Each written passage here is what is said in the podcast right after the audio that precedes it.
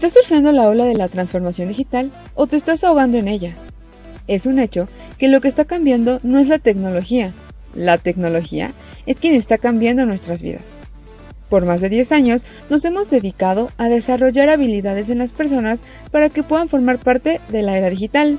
Los ayudamos a crear nuevos negocios o hacerlos crecer digitalmente. Digital Fan es un podcast con Ricardo Bolaños, emprendedor de negocios digitales, y Germán Gil de Arevalo, generador de transformación digital. ¿Y tú? ¿Estás listo para ser un Digital Fan?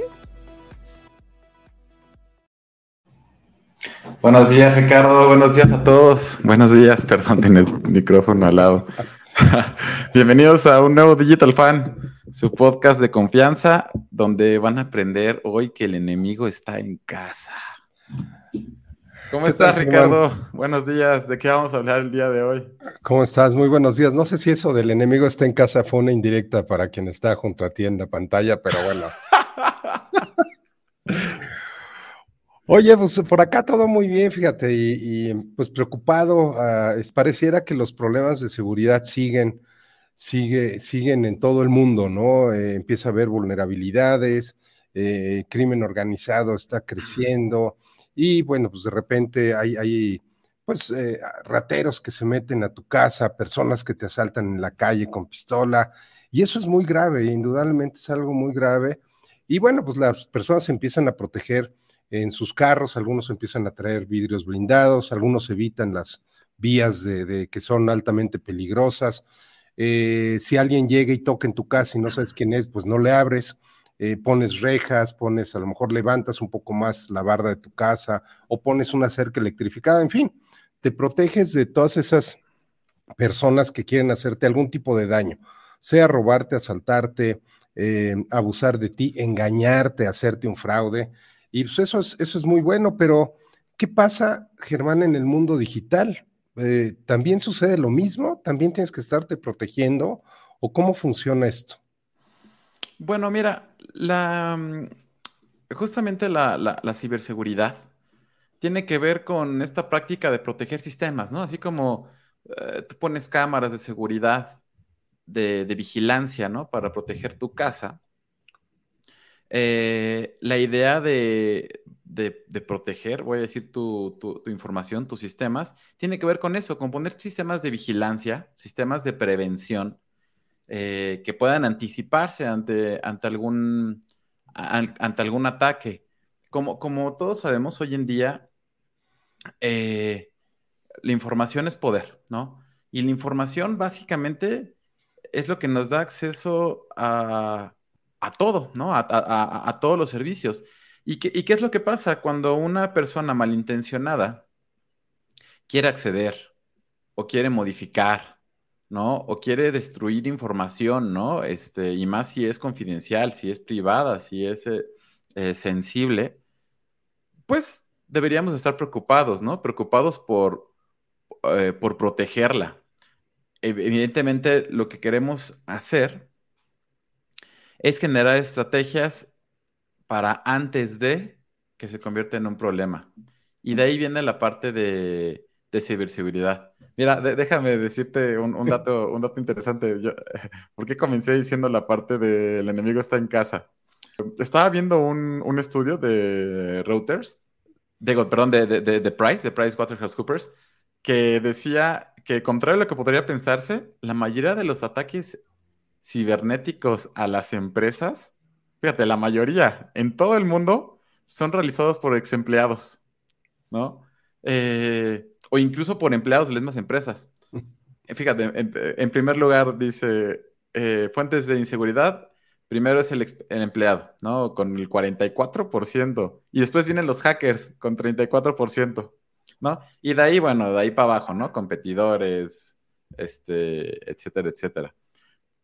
A ver, ah, fíjate, Germán, eh, me llama la atención eh, los, digo, los números del, estudio porque eh, en, el, en, el, mundo real pasa lo mismo. O sea, muchas veces las personas que están planeando un robo son las mismas personas que trabajan en la, en la empresa, un robo físico. Entonces, bueno, a final de cuentas, la naturaleza humana sigue prevaleciendo como tal, pero usa nuevos medios. Y, me parece que aquí el detalle es que no conocemos los, los nuevos medios y también el otro punto es que el usuario, la persona, siempre acaba siendo el punto más vulnerable.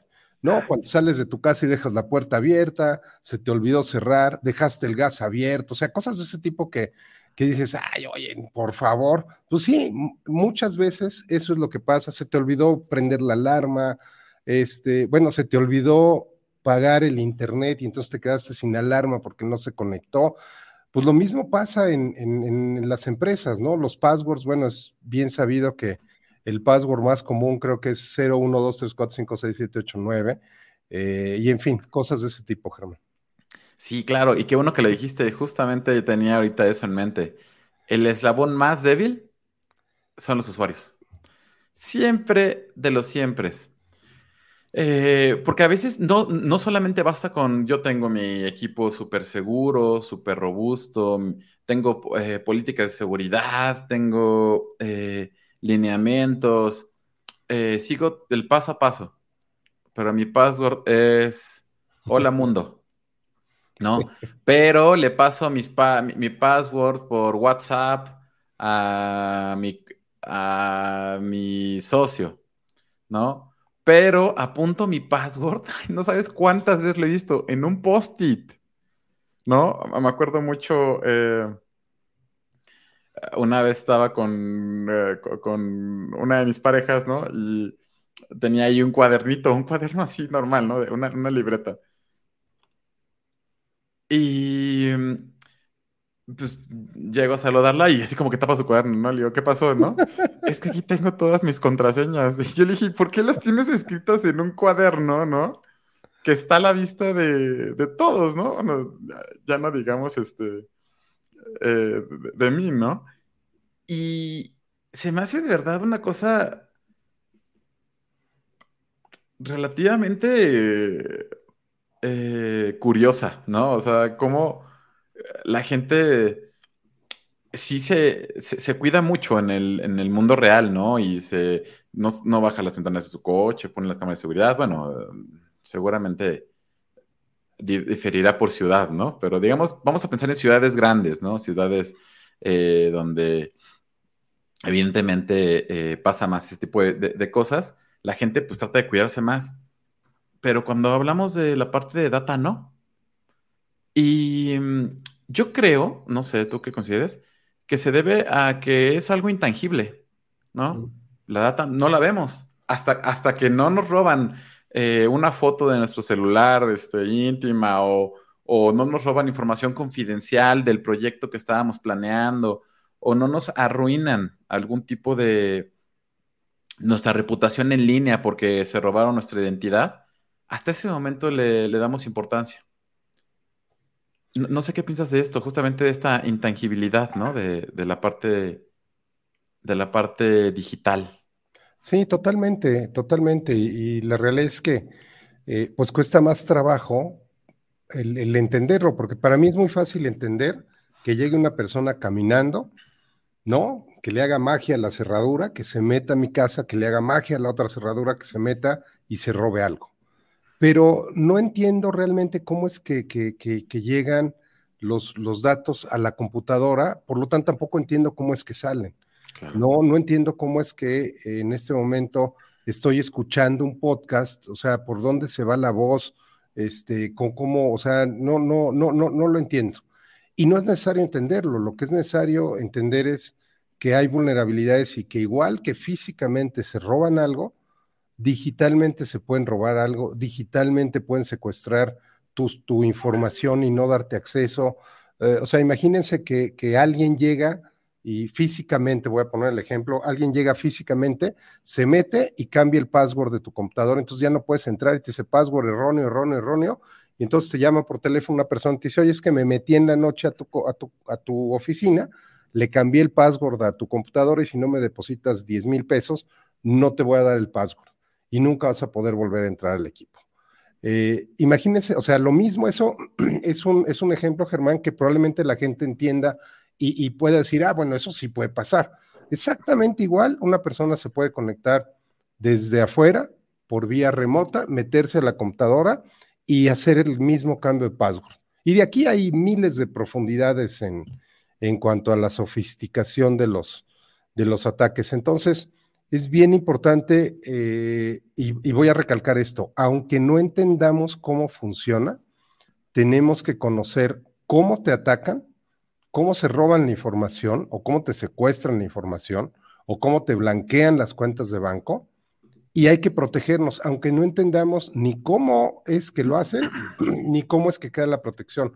Pero es bien importante porque, bueno, ejemplos, Digo, vamos a comentar dos, tres ejemplos, pero nos podríamos pasar horas y horas comentando de los cientos de miles o, cientos de millones de ejemplos de este tipo de situaciones, Germán. Fíjate, ahorita hablando de que podríamos hablar de muchos ejemplos, otro, otro dato importante. El 87% de las empresas en México ha tenido incidentes de seguridad de la información, de ciberseguridad. 87%. Y no se salva nadie, ¿eh? ni gobierno. No, no, no acaban hace, no sé, dos, tres semanas de hackear a buró de crédito. Sí. Por, cierto, deberían de revisar este en buró de crédito si no fueron hackeados. ¿eh? Bueno, si están en México. Eh, porque se los hackearon, vaciaron información de los usuarios, de tarjetas de crédito, de todo. 87%. Em, Ahora uno dirá, oye, ¿por qué si, si, es tan alto, pues no están haciendo algo? Bueno, eh, tiene que ver un poco con, eh, con, con, cultura. Cada año los ataques cibernéticos aumentan en proporción y también en proporción va aumentando el presupuesto. Em, sin embargo, ah, en México, menos del 4% o alrededor del 4% del presupuesto que se le asigna a tecnología se dedica a la ciberseguridad. Y el problema es que en un promedio, nuevamente, todos son promedios, los ataques de, ciberseguridad han llegado a hacer perder hasta el 30% de las utilidades de una empresa. En promedio, porque hay unas, que se los mega fregaron y otras que no.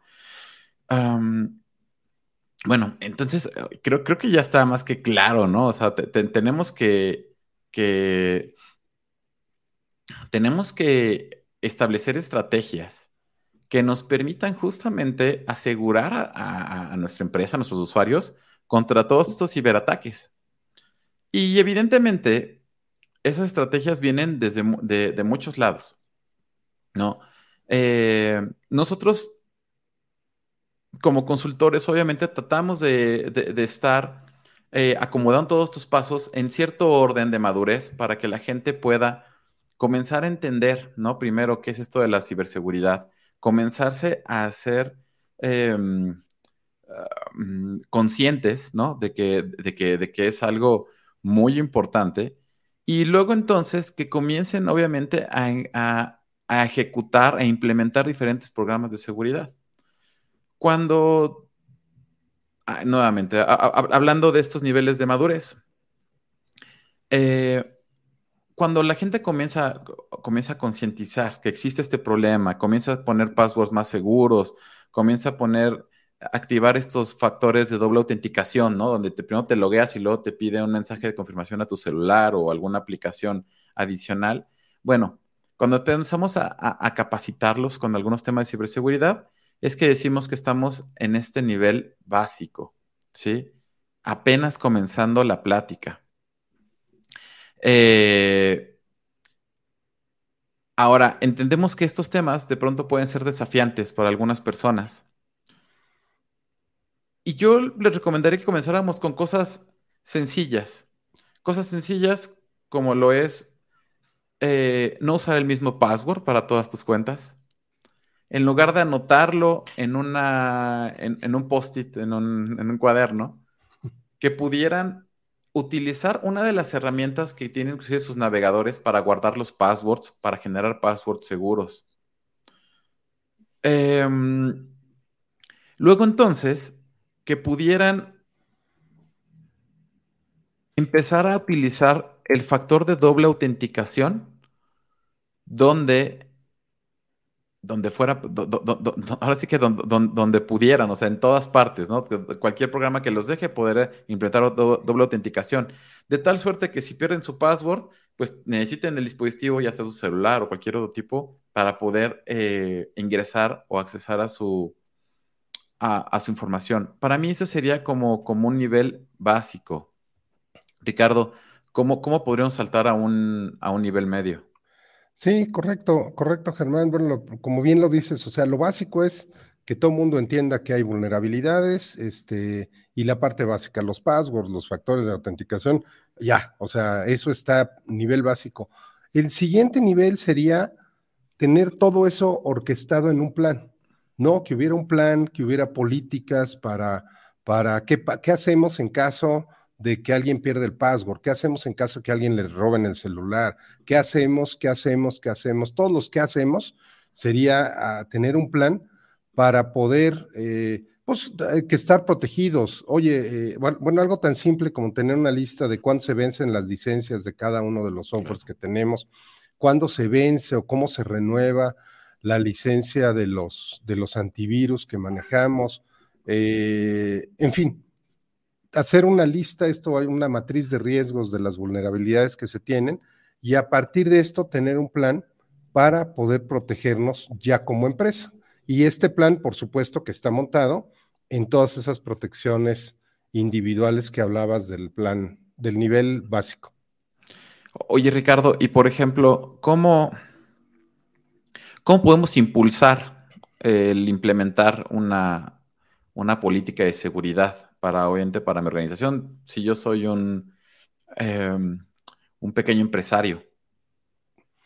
Pues mira, aquí yo creo que, yo creo que, digo, al, igual que cualquier plan o política, el tema eh, acaba, siendo un cambio de cultura. Entonces, eh, como cualquier cambio de cultura, pues hay que, eh, primero tiene que ser la dirección la que esté convencida de que tiene que hacerse ese cambio porque luego paradójicamente los altos directivos, el dueño de la empresa, es el que a veces no está convencido de lo que el de sistemas le está diciendo. ¿No? Entonces, lo primero es que el director realmente se comprometa a tener una protección. Y después, eh, hacer el plan, tener las políticas y empezar a hacer seminarios, empezar a hacer juntas de trabajo, eh, empezar a hacer eh, semana de seguridad y esta semana vamos a hablar de cómo protegerte en el WhatsApp.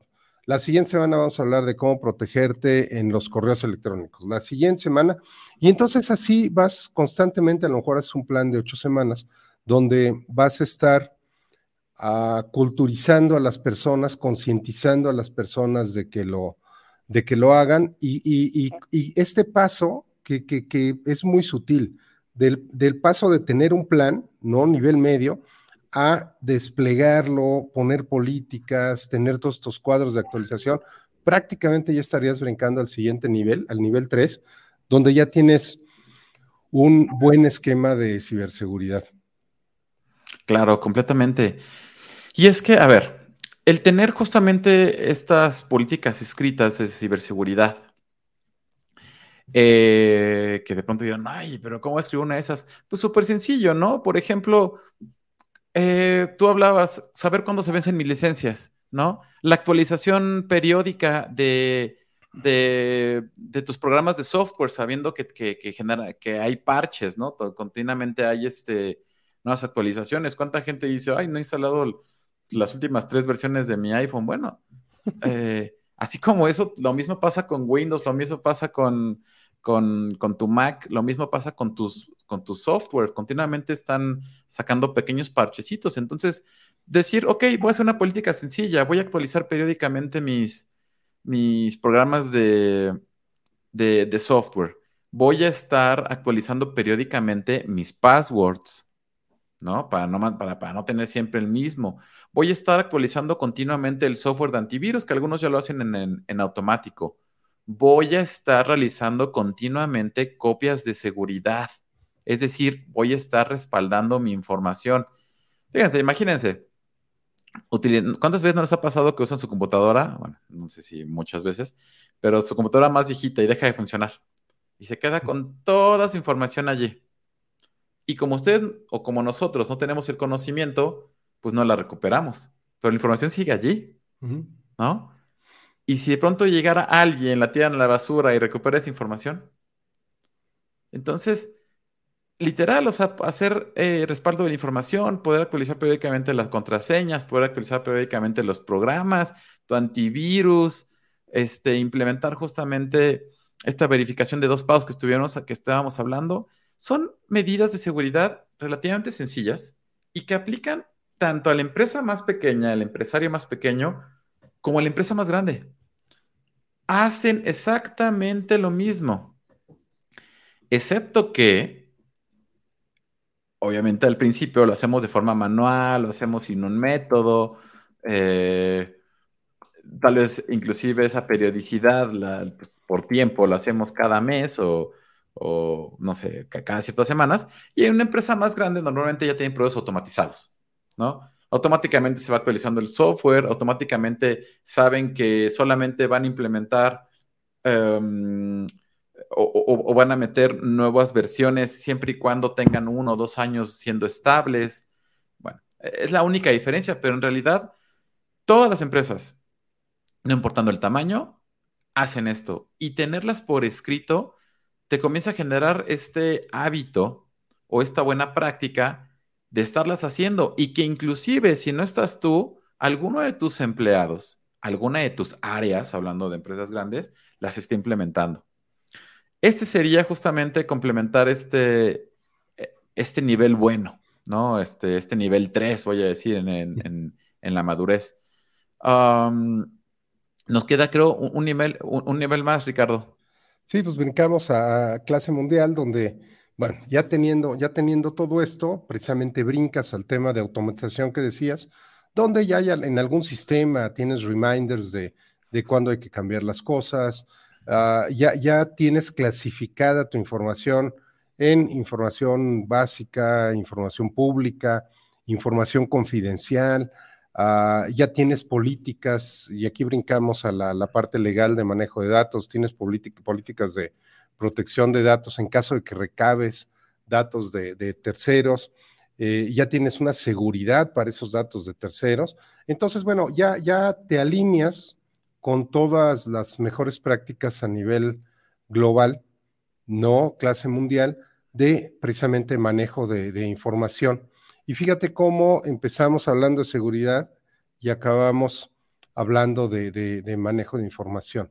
Porque a final de cuentas, pues ahora sí que el ataque está precisamente en, esta parte de la, información. Entonces aquí sería el, nivel más alto, clase mundial, y probablemente quienes nos están escuchando o viendo dicen, bueno, yo cómo pudiera saber, pues para eso tenemos un assessment que tenemos a disposición en nuestro sitio digital.fan para que puedan precisamente verlo, precisamente hacerlo y a partir de ahí tengan el, nivel en el, que, en el que están para que a partir de ahí puedan construir, brincar al nivel, al nivel que sigue con esta parte, Germán. Correcto, correcto, Ricardo. Y bueno, realmente hablar de, ciberseguridad abarca muchísimos, muchísimas áreas, ¿no? Eh, aquí les, les, queremos dar justamente este, esta concientización, ¿no? Que que bien lo aterrizaste antes, recae mucho en la, en, la, cultura, ¿no? No hay programa este, perfecto, no hay red completamente segura, no hay aplicación completamente segura si tú no eres seguro. Eh, no vas a poder inclusive eh, salvar tu información o generar esta continuidad de negocio si estás respondiendo ante ataques después de que sucedieron, ¿no? No, a veces este tipo de desastres ya, ya, ya son, eh, ya no te permiten volver atrás. Entonces, les hacemos mucho hincapié en que hagan esto antes. Esas estrategias de prevención, esas estrategias de hacerlas antes de que suceda obviamente un desastre es muy importante podríamos cerrar aquí el, programa, Ricardo. No sé si te gustaría dar algún este comentario final, algún ejemplo, pero creo que con esto todos los digital fans pueden darse una idea de dónde están y hacia dónde deberían de ir. Sí, nada más, este, digo, a lo mejor para cerrar, busquen lo que es eh, eh, spoofing, phishing, busquen Guacamaya Leaks, busquen Panama Papers, busquen vulnerabilidades de WhatsApp. O sea, van a encontrar cientos de formas en las que pueden atacarlos en su, en su, en su parte digital. Entonces, pues sí, Germán, prácticamente es, es, es, es la idea, hagan el assessment, vean en qué nivel están, si necesitan ayuda, con mucho gusto, para eso estamos a final de cuentas. Y pues les agradecemos mucho, como siempre, Germán, que nos acompañen en este y en todos los programas de Digital Fan. Muchas gracias, gracias Ricardo, gracias Esme Luis en los controles. Nos vemos en el siguiente programa. Esto fue Digital Fan, un podcast sobre el modo en el que la tecnología está cambiando la manera de hacer negocios. ¿Quieres ser parte de la transformación digital? Súmate a nuestro newsletter en www.digital.fan y sigue nuestras emisiones semanales en Spotify, Apple Podcast, Google Podcast o nuestro canal de YouTube y mantente al pendiente de nuestros próximos cursos.